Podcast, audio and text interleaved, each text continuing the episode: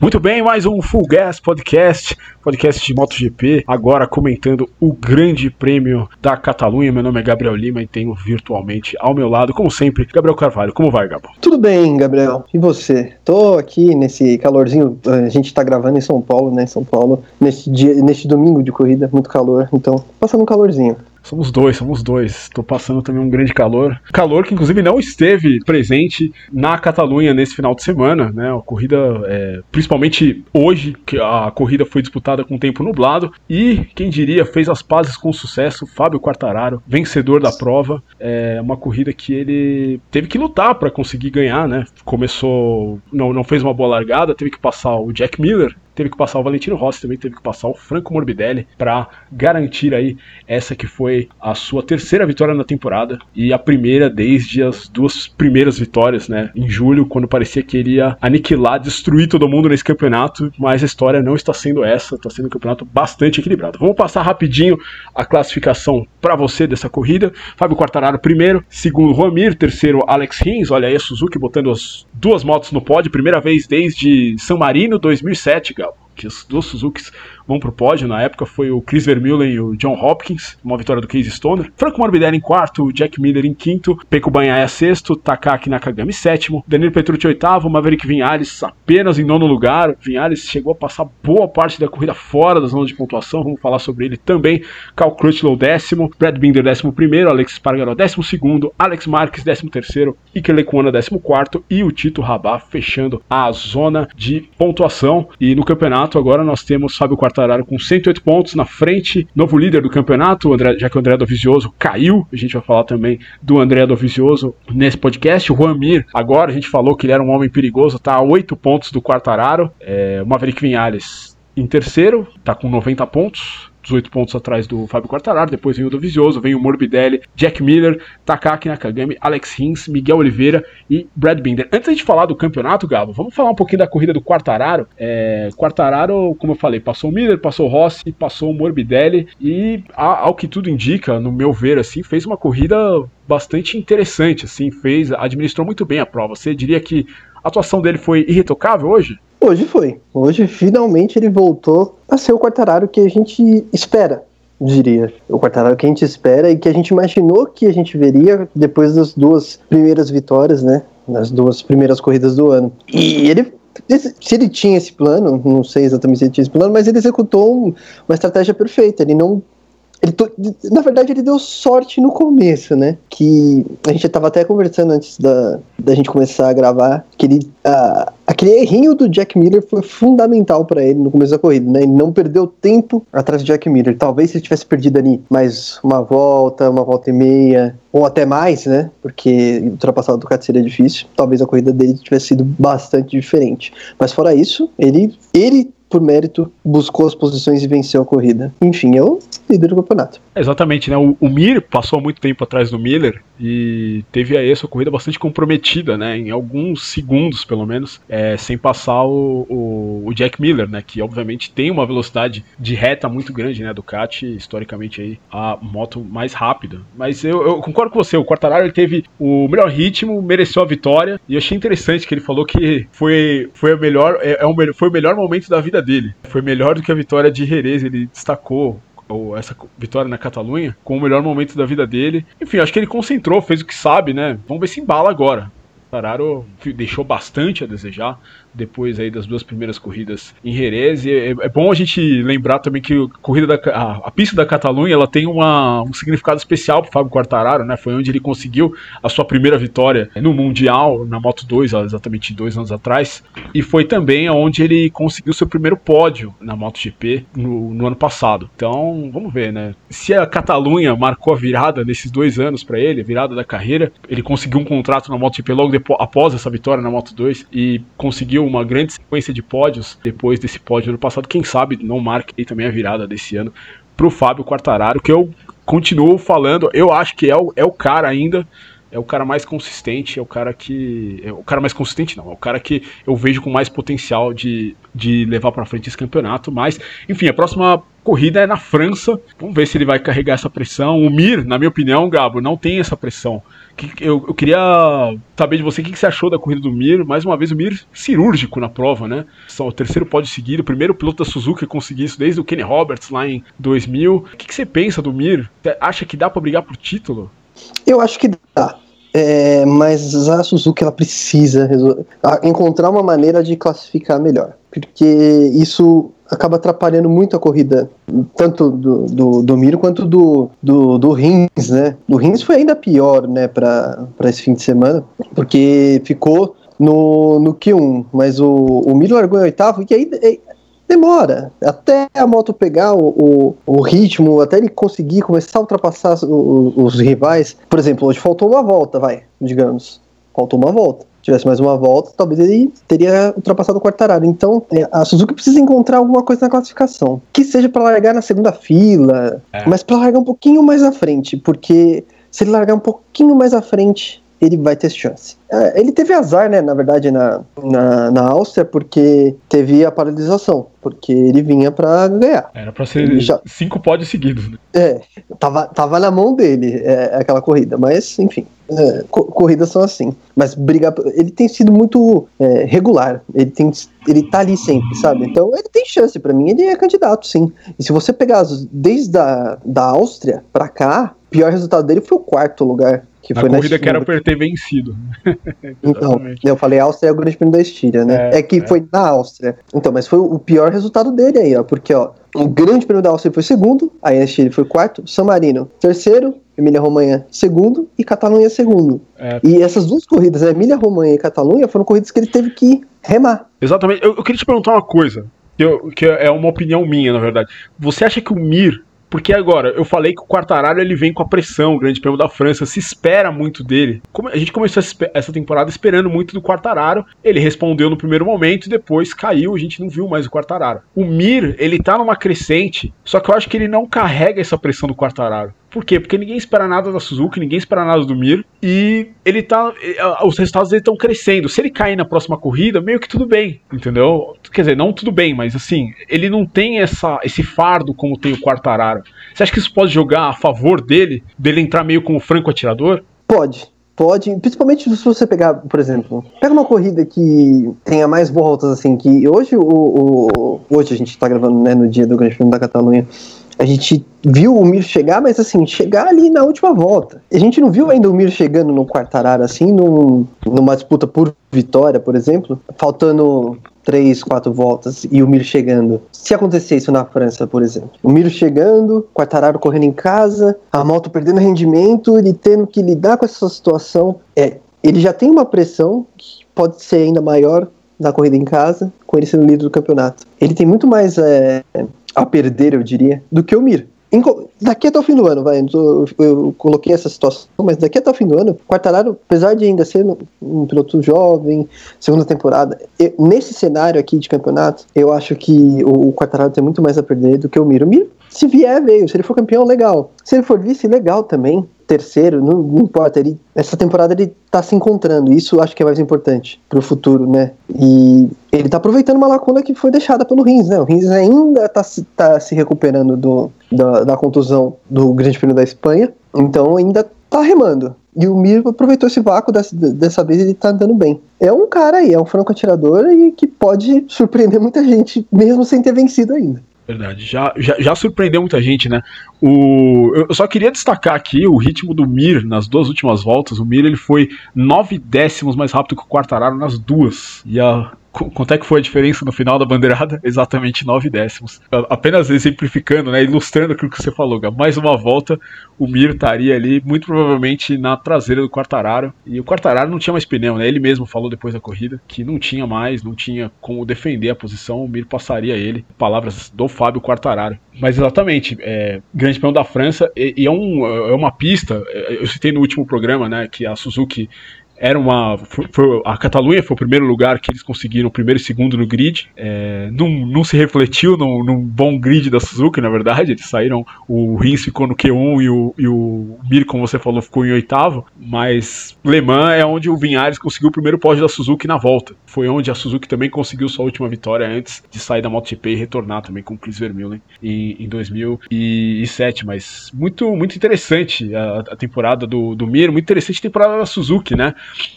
Sabe que um, um, um, dado interessante, Gabo, a Suzuki não subia ao pódio em, em, na Catalunha desde 2000 que o Kenny Roberts venceu a corrida. E... Faz tempo, hein? Faz tempo. E você sabe que o Kenny Roberts ele não ia vencer essa corrida, quem ia vencer era o Barros, né? O Barros quebrou na frente dele. Então, é apenas uma curiosidade aí dessa, dessa prova. E o Rins, você, você já falou do Rins, acho que o, o Rins, eu não sei se concordo tanto com você, Gabo. O Rins eu acho que ele, não que ele esteja 100%, mas pô, na, na primeira corrida na Áustria ele podia ter ele, ele, podia ter vencido o Dovizioso, podia ter vencido aquela prova, caiu sozinho. E na última corrida em Misano, o Rins, a gente nem citou ele aqui porque ele não apareceu. O Mir chegou no pódio, pô, e o Rins chegou em 12 segundo, né? Eu, eu, não sei o que está acontecendo um pouquinho com, com, com o Rins até agora. Não, Rins precisa melhorar um pouco. Acho que não que não estou falando que o futuro dele na Suzuki está em risco, porque o Rins é um, é um, é um piloto ainda em fase de crescimento, né? Já venceu corridas para Suzuki, mas realmente aí eu estava esperando um pouquinho mais do, do, do Alex Rins. É que o, o, o Rins, né? Acho que até antes de chegar a MotoGP, ele é um piloto que ele tem. Quando ele tá no dia bom, ok, ele, ele é piloto nível assim do topo mesmo. Mas tem dia que ele tá muito mal. E quando ele tá mal, é mal mesmo. Ele não, você não vê ele na. Acontecia muito isso na Moto 2 também. Tinha dia que ele ia lá, vencia com propriedade, e tinha outras corridas que você não via, não ouvia falar dele. Então ele tem, tem um pouco disso ainda. Eu acho é. que ele ainda precisa encontrar um equilíbrio. É, eu diria que na hora do vamos ver, na, tanto na Moto 3 quanto na Moto 2, ele falhou. E na temporada que o Alex Marques foi campeão, é, eu, eu, acho que em termos de velocidade bruta, o Rins é mais, mais rápido que o Marques. Mas o Marques foi mais completo naquele ano. O Rins ele comeu bola em algumas corridas. A mesma coisa na temporada 2016 da Moto 2, como você falou aí, quando o Zarco não estava bem, o Rins também marcou toca, como se diz aí. É, Dovizioso caiu na primeira volta. Depois aí do. O Petrucci teve problemas aí, acabou errando, o Zarco freou atrás dele, levou embora o Dovizioso. Gabo, eu arrisco dizer que a gente não vai mais ver Dovizioso na ponta da tabela esse ano. E aí? É, tá difícil para ele. Na verdade, é, a queda de hoje acabou com uma liderança que era, de certa forma, ilusória, porque o ano do Vizioso, para ser bem honesto, não tem sido bom. Só que ele estava terminando todas as corridas. E num campeonato como esse, e, em que os, por exemplo, você pega o, o o Quartararo abandonou uma vez só, mas tem um 13 terceiro lugar. O, o Mir tem dois abandonos. Vinhares tem um abandono e tem um 14, desempenhos ruins. O Dovizioso estava terminando todas, só que agora vem um zero. E ele não tá andando bem, esse é o problema. Ele não tá andando bem. Ele falou que ele precisa melhorar a frenagem e tal, mas a que hora que ele vai melhorar? Porque agora ele tá consideravelmente atrás de pilotos que estão andando bem. Tirando o Vinhares, que é uma montanha russa, vai, o Miri e o Quartararo tem não só tem andado bem, como tem potencial para andar bem em, em todas as pistas. Mas, é, e o Dovizioso não mostrou que veio esse ano.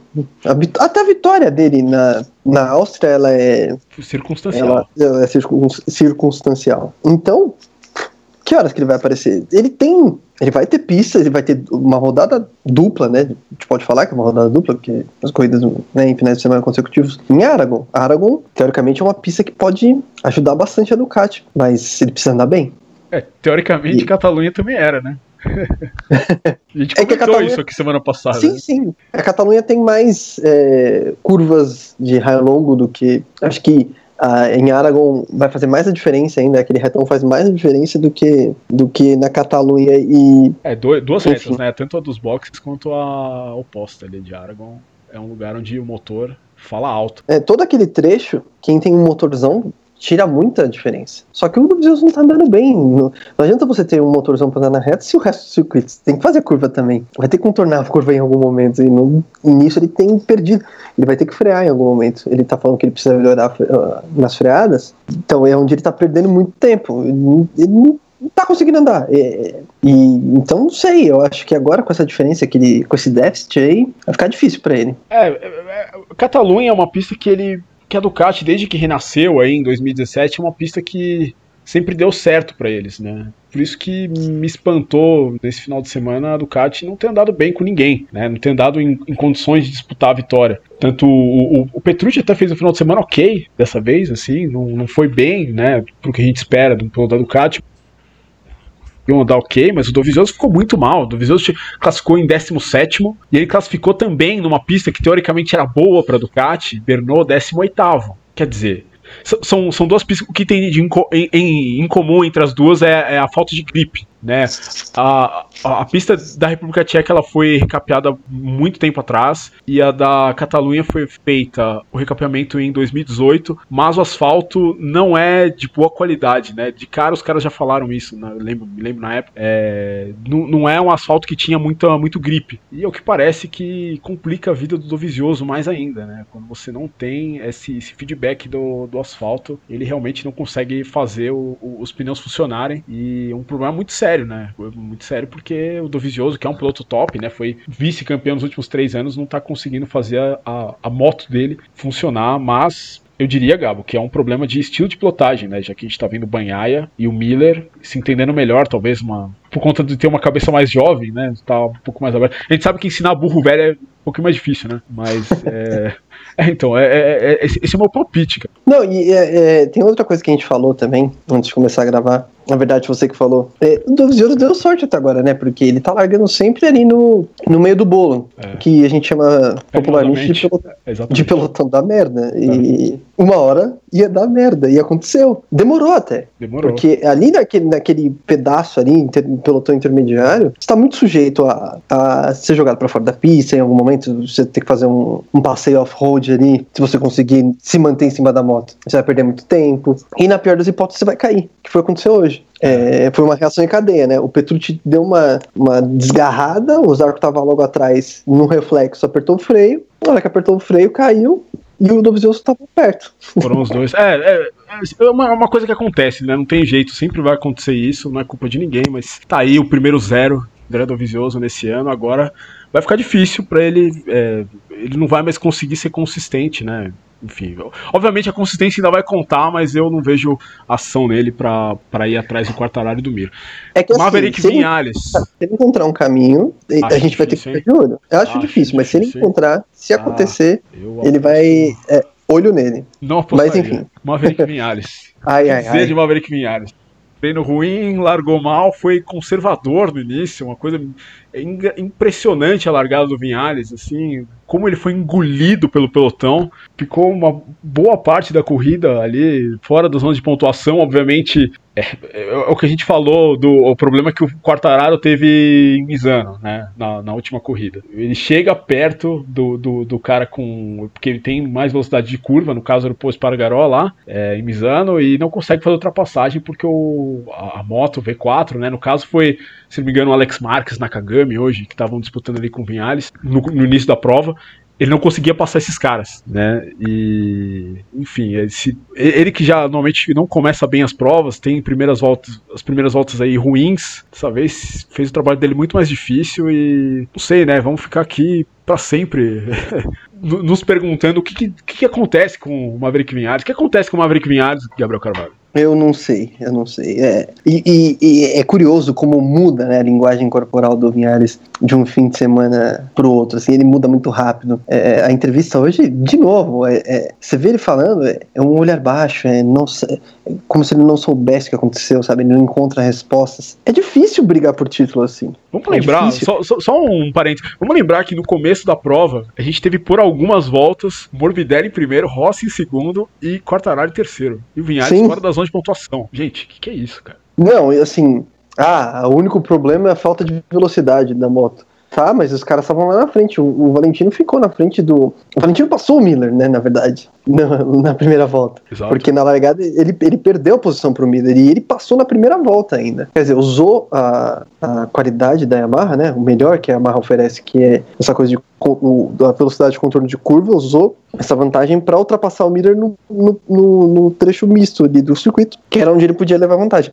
Ele usou, ele falou: tem que passar aqui agora. Se eu não passar agora, é, vai ser difícil depois, porque eu não vou conseguir chegar perto dele no, no ponto que eu posso fazer a ultrapassagem. E parece que o Vinhares não conseguiu fazer isso. Na verdade, parecia que o Vinhares estava largando sem o dispositivo, sabe? O, o, o dispositivo de largada. Ah. Porque todo mundo passou ele, sabe? Você vê a onboard dele, é um negócio. E, e, e parece que na, fre, na freada também ele foi, o que você falou, ele foi conservador.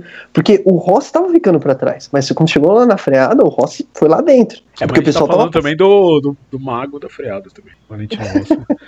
Mas, não, mas exatamente, não, você tá certo completamente correto. E eu não sei, eu não sei o, o, que ele, o que ele espera. Porque ele começa, ele anda bem nos treinos, aí, sei lá, a classificação deu certo para ele. Aí já, ah, já. Parece que ele já entra na, já entra na cabeça dele, putz, amanhã tô, fe, tô fudido. Vou falar fudido mesmo, porque ele deve falar isso.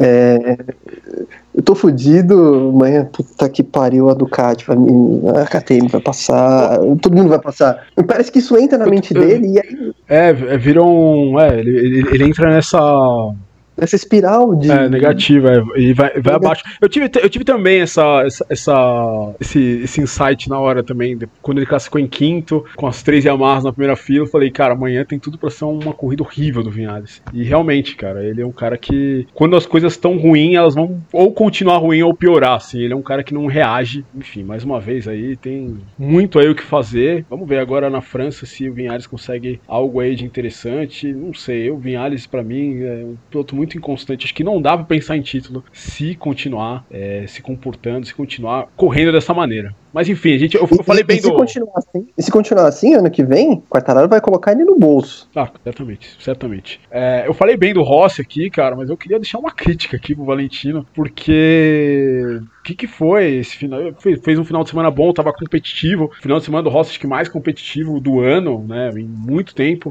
Tinha ritmo, mas ele Aí que tal, tá, o Valentino ele pecou naquele que, desde a, do retorno dele para Yamaha, sempre foi o, o, grande ponto dele, que é a consistência. O Valentino não pode cair na corrida. Né? Ele caiu do, do, duas vezes seguidas agora por erros dele. Né? É, algo que. Algo que eu não, não me lembro de ter, de ter acontecido na carreira dele. Talvez ano passado, né? Enfim, que ele caiu lá na, na Itália, depois caiu na, na Holanda, né? Aquele negócio horrível que ele fez com o Nakagami, enfim.